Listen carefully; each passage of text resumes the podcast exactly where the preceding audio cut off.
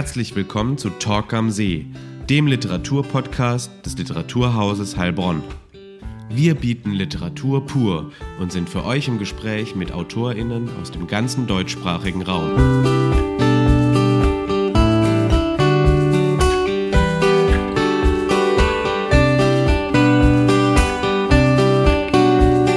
Viel Spaß bei Talk am See. Heute mit Mara Daria Kojokaru. Mara Daria Kojokaru wurde 1980 in Hamburg geboren und lebt als Schriftstellerin und Philosophiedozentin in England. Promoviert hat sie 2011 an der LMU München bei dem Philosophen Julian Niederrümelin mit einer Arbeit über politische Philosophie. Sie widmet sich mittlerweile vor allem tierethischen Fragen und vertritt eine Position des philosophischen Pragmatismus. Für ihre vielfach übersetzten Gedichte erhielt sie 2017 den Kunstförderpreis Bayern in der Sparte Literatur. 2021 erreichte sie den zweiten Platz beim Lyrikpreis Meran und wurde mit dem Deutschen Preis für Nature Writing sowie dem Lyrikpreis des Mondseelandes ausgezeichnet. Im Gespräch mit Lukas Muth geht sie auf die Verbindung von ihrem philosophischen und ihrem poetischen Schreiben ein. Ja, Frau Kojokaru, Sie als Tierethikerin blicken auf ein philosophisches Feld zurück, das zwar seit der Antike immer wieder behandelt wurde, jedoch erst seit der Neuzeit als eigenständige Disziplin existiert. Wo positionieren Sie sich selbst in diesem großen Feld? Mhm. Genau, also ich glaube, ich zähle so zu denjenigen, die sich in den letzten Jahren auch besonders für die, genau, das war der Hund, ähm, für, die, für die sogenannte politische Wende in der Tierethik interessieren. Und das hat ein bisschen etwas mit einem, mit meinem allgemeinen philosophischen Hintergrund zu tun. Ich äh, verorte mich alles in allem in der Tradition des philosophischen Pragmatismus. Und da sind äh, Fragen, die wir in der Philosophie traditionell ganz oft sozusagen nur an den Einzelnen stellen, immer in eine Gemeinschaft eingebunden. Also man denkt vieles, sowohl die Erkenntnistheorie, aber auch irgendwie Moral, immer mit dem Bezug auf Gemeinschaft. Und was heißt das für eine geteilte Praxis? Und ähm, ja, und, und, und, und gleichzeitig möchte ich vielleicht noch sagen, Sie als Tierethikerin hatten Sie ja, glaube ich, gesagt. Mhm. Äh, ich weiß gar nicht, ob ich mich so bezeichnen würde. Also ich bin ja der mhm. Meinung, dass insofern wir Fragen, die andere Tiere in der Philosophie betreffen, immer in diese kleine Bereichsethik der Tierethik verabschieden. All diejenigen, die sagen, ich mache mhm. gar keine Tierethik, sich mit diesen Fragen nicht mehr befassen müssen, ich glaube, das ist falsch. Ich glaube, diese Fragen sind Querschnittsaufgaben für mhm. das Denken insgesamt. Und das passt ja auch sehr gut Sie haben ja im Bereich der politischen Philosophie promoviert. Worin besteht für Sie denn die Verbindung zwischen diesen beiden philosophischen Bereichen? Also ähm, wir haben ja, sagen wir so, zwei Klassen von ethischen Fragen und Problemen. Es gibt die, wo wir teilweise einfach nur nach eigenem besten Gewissen und Wissen entscheiden können und wir auch eine unglaubliche Vielfalt an ethischer Praxis kennen und akzeptieren, wo man sagen kann, da gibt es die letzten Wahrheiten vielleicht noch gar nicht oder wir wissen es noch nicht gut genug. Das ist so der Bereich der Individualmoral. Und darüber hinaus gibt es aber die Bereiche, wo sich ganz unterschiedliche Menschen mit ganz unterschiedlichen Moralkonzeptionen treffen, in einem, mhm. einer Art überlappenden Konsens oder in einer Konvergenzperspektive. Das kann man unterschiedlich nennen, wo man sagen kann, ganz unabhängig davon, ob ich jetzt Deontologin oder Utilitarist bin, so viel ist auch für mich klar. Das ist so ein geteilter, robuster Wissensbestand, der wahr genug ist, als dass er wirklich für alle gilt. Und dann stellt sich natürlich die Frage, ist das jetzt nur, ist die Umsetzung dieses Wissens in Praxis nur eine Aufgabe Einzelner oder ist das nicht eine Aufgabe, die wir besser gemeinschaftlich gestalten, damit das eben auch äh, robuste Institutionen gibt, die es Menschen einfacher machen, nach diesem Wissen dann eben auch zu handeln. Mhm. Sie berufen sich ja in Ihren tierethischen Überlegungen, zum Beispiel in Ihrem zuletzt erschienenen Buch äh, Menschen und andere Tiere, auf den ethischen Minimalkonsens. Äh, können Sie den kurz erläutern? Ja, der ist eigentlich äh, hinlänglich bekannt. Der steht sogar bei uns im Tierschutzgesetz schon drin. Also in dem Buch verfolge ich ja das Ziel, ähm, das mal auszubuchstabieren, worauf sich alle schon geeinigt haben. Und im Hintergrund steht eben dieser ethische Minimalkonsens und der besagt eben, dass empfindungsfähige Tiere um ihrer Selbstwillen zu schützen sind, insofern ihr Leben und ihr Wohlbefinden menschlichen Handlungsabsichten Grenzen auferlegen Und diesen Tieren dürfen dann eben ohne diesen berühmten, vernünftigen Grund keine mhm. Schmerzen, Leiden oder Schäden zugefügt werden. Das ist eine Formulierung, mhm. die ist gänzlich unstrittig, die steht in den ganzen Tierschutzgesetzgebungen mit drin. Und philosophisch ist es so, dass daran auch kaum jemand rütteln würde, also mhm. jemand ernsthaft. Es gibt einige, die möchten darüber hinausgehen und sagen, na, also das ist der Tierschutzkonsens, wir würden gerne auch über Tierrechte sprechen. Das ist auch eine ganz mhm. wichtige Debatte. Aber in diesem Buch habe ich einfach nur mal versucht zu sagen, ähm, lass uns doch mal gucken, was wir schon sozusagen an robustem mhm. Wissen haben. Und ähm, was heißt das für ein paar der gängigsten Probleme in der Mensch-Tier-Beziehung? Ja, und äh, jetzt ist der Zugang über die Gesetzgebung ja ein sehr rationaler. Äh, Sie betonen aber immer wieder auch den emotionalen Zugang zu tierethischen Fragen. Ähm, wie passt dieser Ansatz in das Gesamtgefüge des Tierschutzes? Mhm.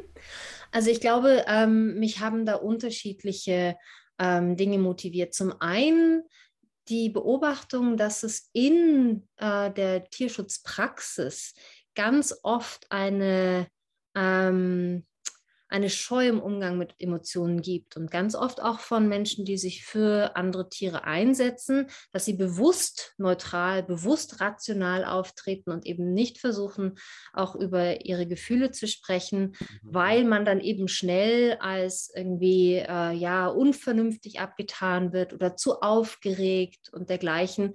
Mhm. Und damit ähm, tut man sich und der Sache keinen Gefallen, sodass das eben oft ähm, versachlicht wird. Mhm. Und die zweite Beobachtung ist aber die, dass wir in der Philosophie schon seit geraumer Zeit auch immer wieder den engen Zusammenhang zwischen Emotionen, Werten und dem Nachdenken über Werte, mhm. auch die Ethik, ähm, dass, dass, wir, dass wir das mehr würdigen, als das in der Philosophiegeschichte der Fall gewesen ist. Und ich glaube, dass wir bei Emotionen dann, und das ist die dritte Beobachtung, dass wir haben also sozusagen einerseits die, die Aufregung, die zur Seite geschoben wird. Wir haben die philosophische Einsicht, dass Vernunft und Emotionen oftmals irgendwie auch zusammengehören und nicht nur mhm. rein getrennt. Und zum Dritten haben wir dann aber auch die Emotionen, die uns im moralischen Leben oft eine Art von Stolpersteine sind. Also eigentlich mhm. weiß man schon, dass man mit irgendeiner Praxis im Argen ist, also dass man etwas nicht richtig macht. Aber in dem Moment, wo mhm. man belehrt wird, wird man halt wütend.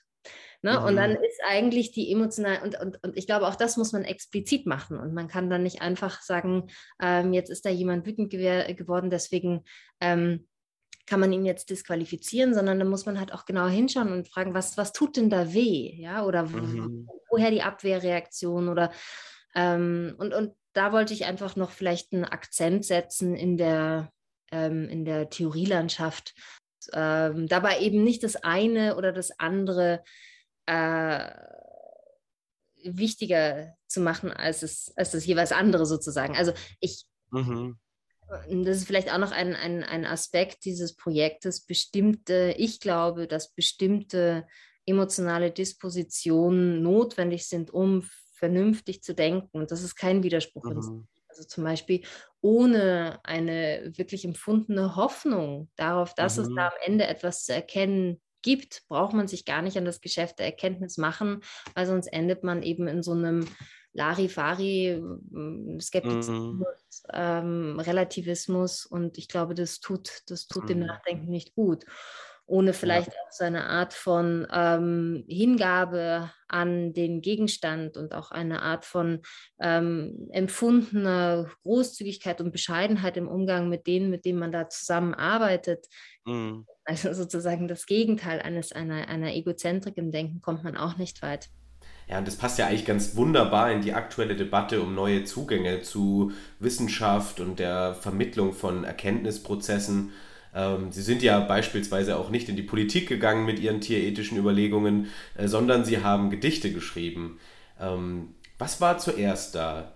Das poetische Schreiben über Tiere oder die philosophischen Überlegungen zur Tierethik?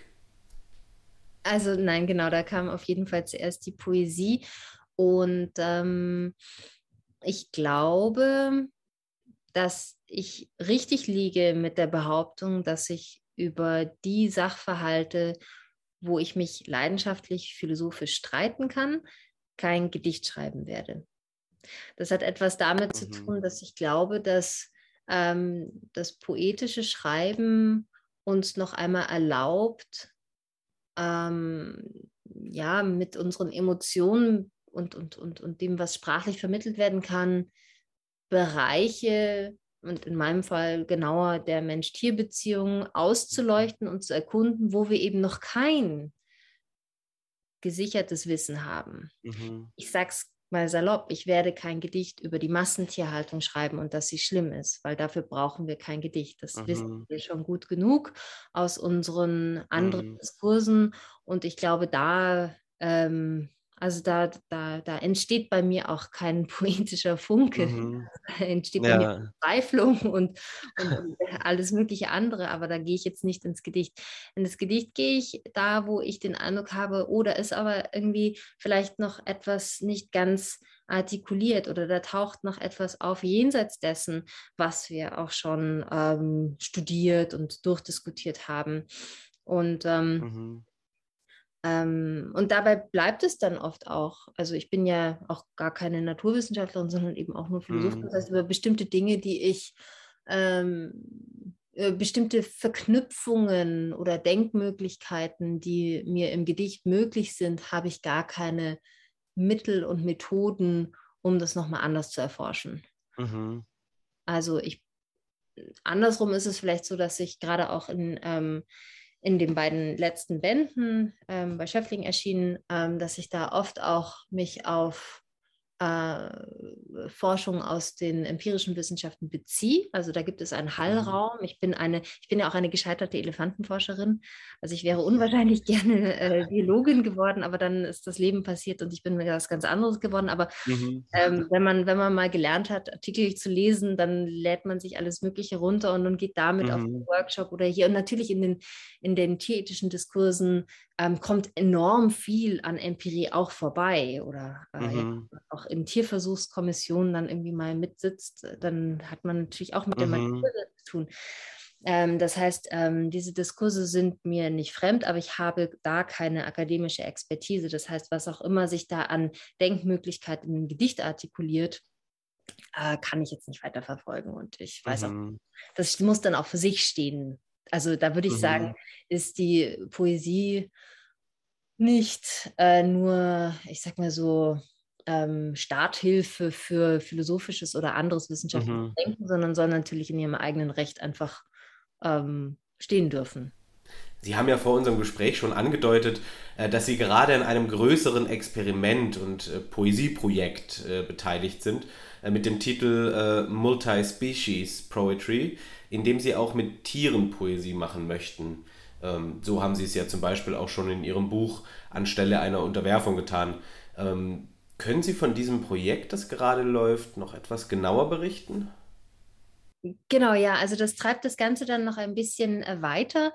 Ähm, das ist richtig. Ich habe auch in den Bänden versucht, immer mit anderen Tieren und vor allem mit den eigenen Hunden zu arbeiten, ähm, also mir da Stichworte geben zu lassen oder auf Erfahrungen zu reagieren, ähm, aber auch Begegnungen mit Insekten und dergleichen haben da die Starthilfe für das Gedicht ge gegeben. Aber es blieb dann eben immer der Text im Buch und ich habe das mhm. Gefühl, das ist natürlich nichts für die anderen Tiere am Ende des Tages. Und gleichzeitig ist es so, dass es ja beispielsweise bei Hunden, ähm, und ich glaube, mit Hunden kann man deswegen ganz gut zusammenarbeiten, weil es da äh, zum wechselseitigen Nutzen auch ist. Also der Hund hat auch etwas davon, mhm. in diese Art von Arbeit mit ähm, integriert zu werden. Mhm.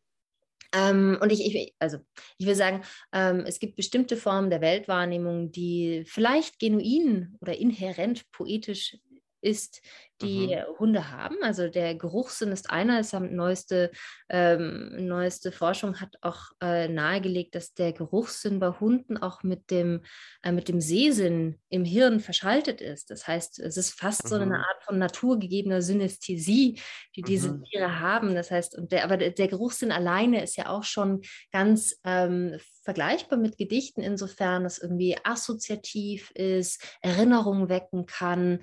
Mhm. Ähm, subjektive Interpretationen zulässt. Und da bin ich jetzt einfach drauf gekommen, dass es vielleicht Möglichkeiten gibt, Hunde und ihre HalterInnen auf ähm, ja, so Spaziergänge und, und kleine Interaktionsexperimente einzuladen, wo dann am Ende ein Gedicht bei rauskommt, das sowohl eine, mhm. Äh, eine sprachlich, ein sprachliche ein sprachlich, also ein geschrieben sprachliches Notat hat, ein Element, aber darüber mhm. hinaus eben zum, einerseits, zum einen den äh, Geruchssinn involviert und zum anderen auch den Sehsinn involviert. Man mhm. muss sagen, Hunde sehen anders und zum Teil schlechter als Menschen. Mhm. Ähm, aber das bedeutet ja trotzdem nicht, dass ein bestimmtes ähm, visuelles Gedicht nicht für auch einen Hund wahrnehmbar ist und interessant. Mhm.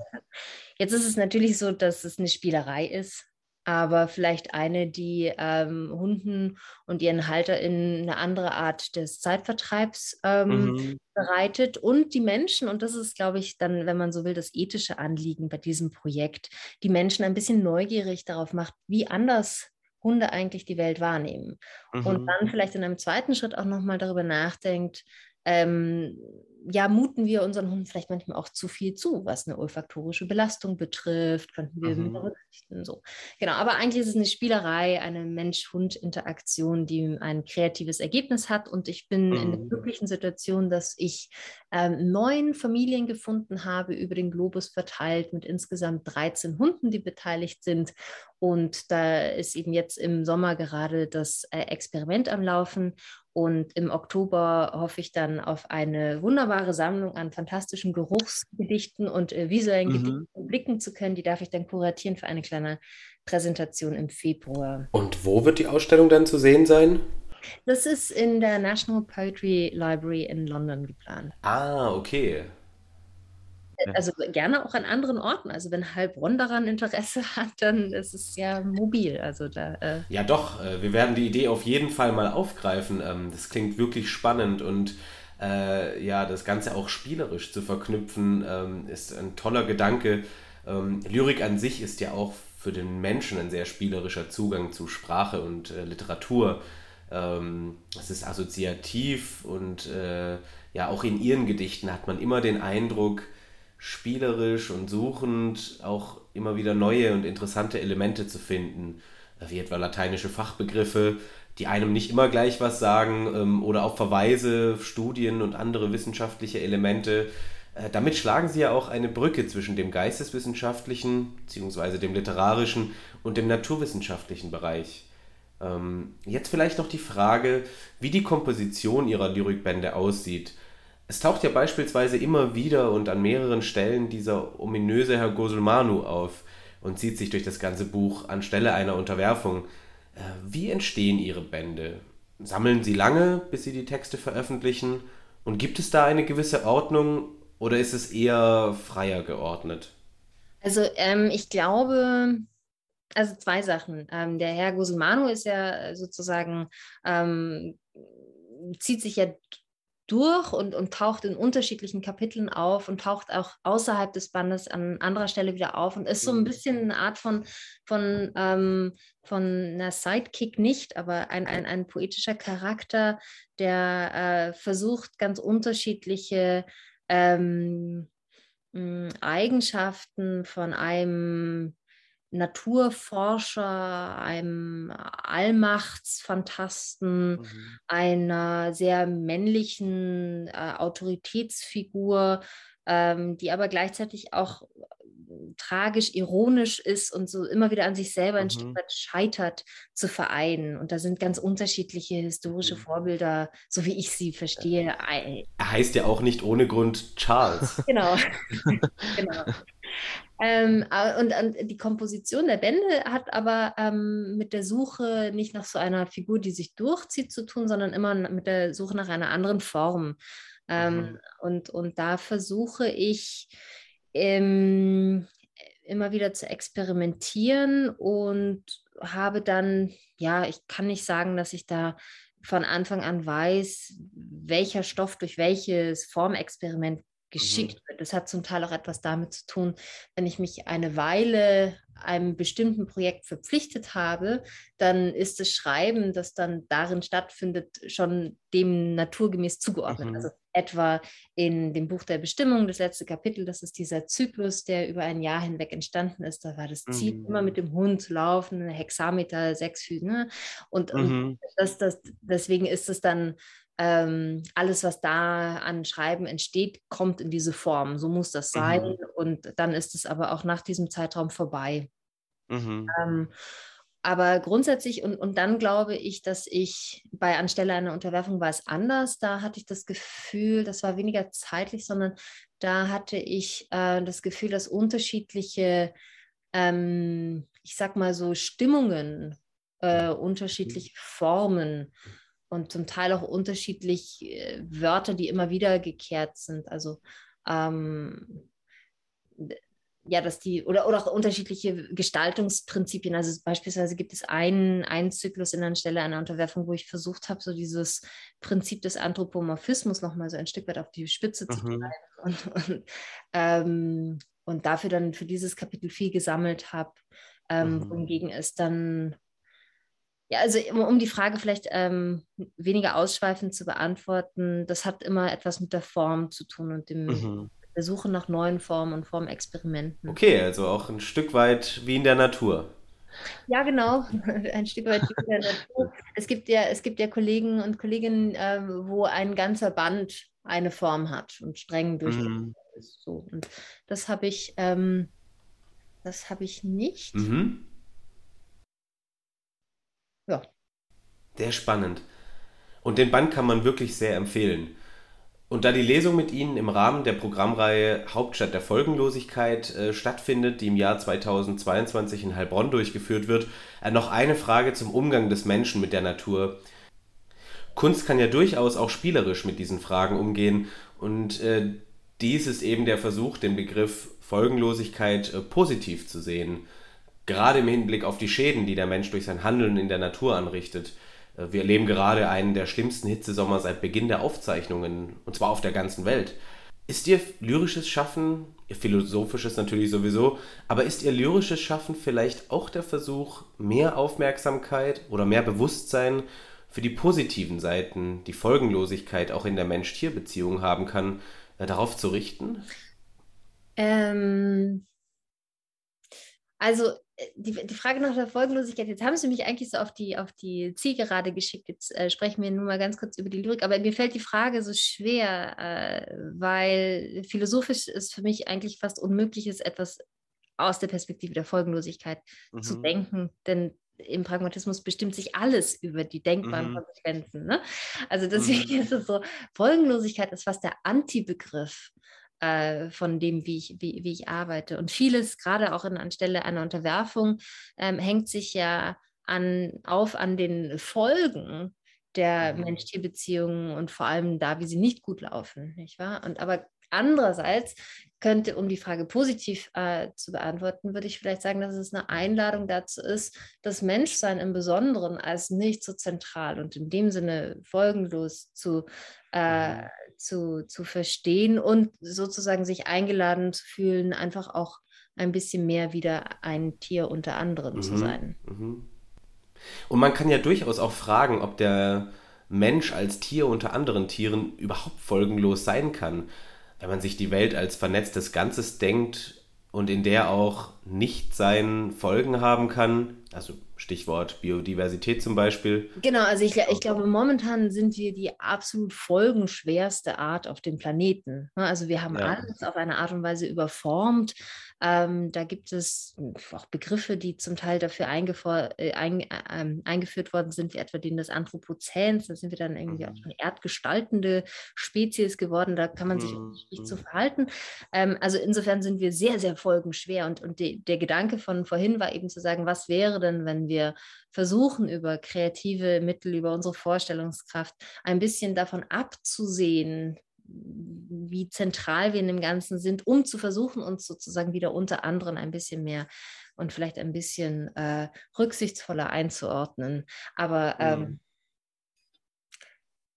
es ist auch immer wieder die Frage, wie sehr sollte man ähm, ähm, künstlerisches Schaffen mit so einem mit seiner klaren Botschaft äh, überfrachten. Mhm. Da würde ich nochmal sagen, also überall da, wo ich den Eindruck habe, ich kann ganz klar sagen, was auch vielleicht eine politische Aufgabe ist, da gehe ich gerne ins Argument und schreite mich mhm. gerne leidenschaftlich lang über alles Mögliche.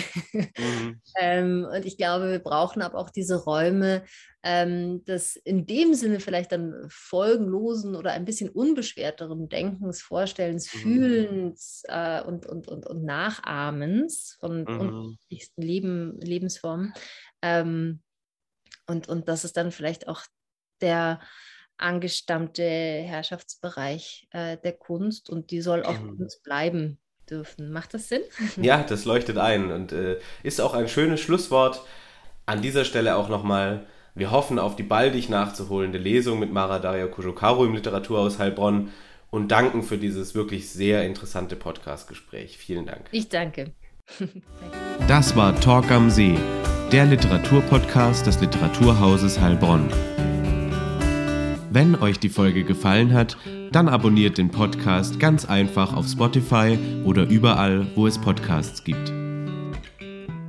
Mehr Informationen findet ihr auf unserer Homepage unter www.literaturhaus-heilbronn.de slash podcast.